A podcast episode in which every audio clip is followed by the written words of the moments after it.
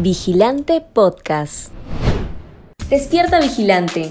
Estas son las noticias que debes saber para arrancar bien informado la mañana.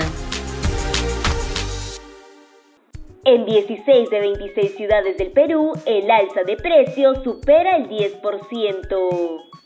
En medio de la desaceleración de la economía nacional, el alza de precios sigue golpeando los bolsillos de las familias peruanas, sobre todo en regiones donde 16 de las 26 ciudades del país que monitorea el Instituto Nacional de Estadística e Informática, la inflación acumulada de los últimos 12 meses supera el 10%.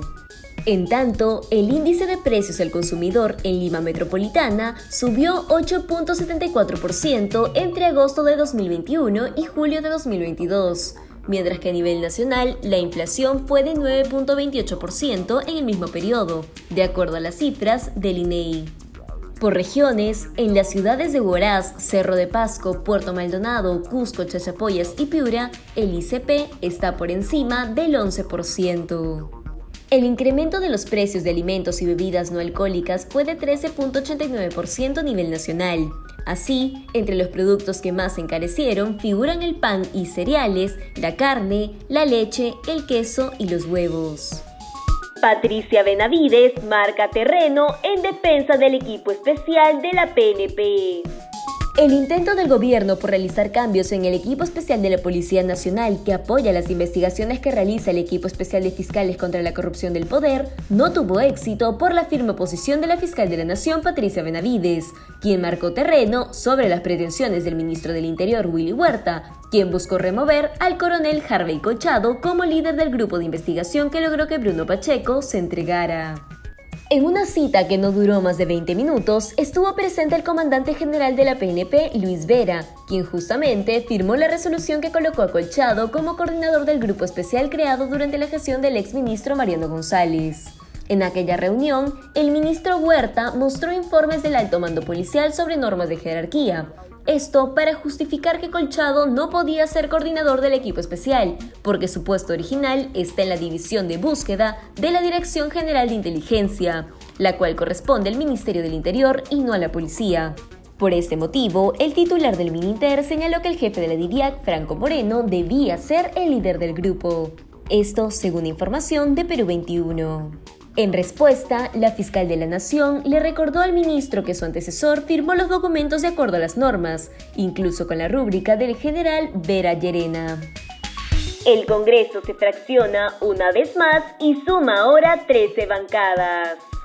En julio de 2021, el Congreso actual inició funciones con 10 bancadas parlamentarias pero tras un año de gestión se fraccionó aún más y ahora son 13 grupos políticos, cifra histórica porque en los últimos 20 años el número máximo de bancadas fue 12.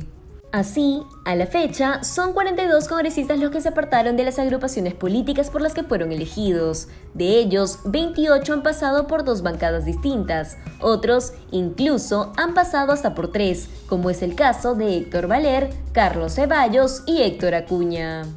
La bancada más reciente es Integridad y Desarrollo, integrada por las congresistas del Partido Morado, Flor Pablo y Susel Paredes.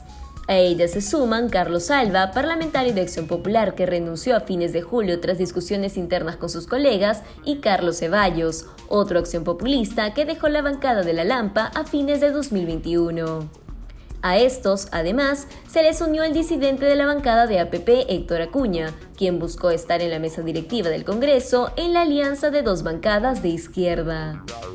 El mensaje a la nación de Pedro Castillo bajo la mirada de las regiones.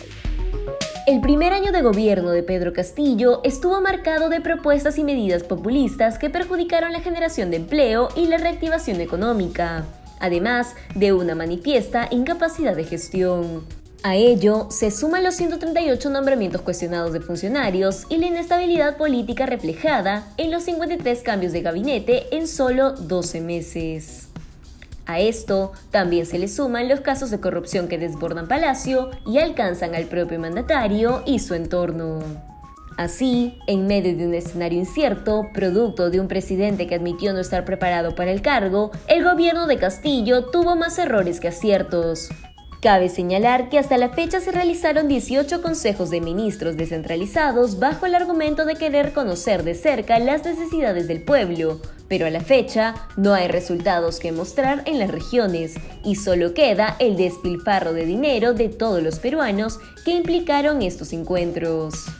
Tras un año de gobierno, Castillo se presentó ante el Congreso para dar su mensaje a la nación que estuvo lleno de datos engañosos, frases falsas y verdades a medias pero lo que más resaltó fue su falta de visión para el país y el costo de sus promesas que ascendería a 11 mil millones de soles.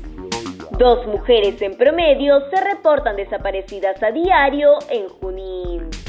Lamentablemente, la desaparición de mujeres es un problema muy común en el Perú. Si bien los motivos suelen ser diversos, la mayoría de mujeres que son reportadas como desaparecidas terminan siendo víctimas de feminicidios o trata de personas.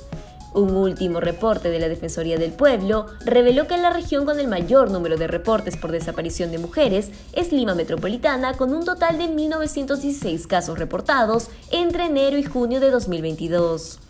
Sin embargo, la segunda posición la ocupa Junín con 378 casos. Esto indica que dos mujeres en promedio son reportadas desaparecidas a diario en este departamento.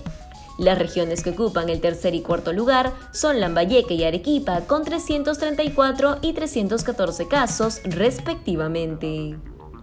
Si quieres seguir informándote, te invitamos a revisar nuestra web vigilante.pe. No olvides suscribirte a nuestro canal de YouTube y seguirnos en redes sociales como Facebook, Instagram y Twitter. Ahora también podrás escucharnos a través de Apple Podcasts, Google Podcasts y Spotify.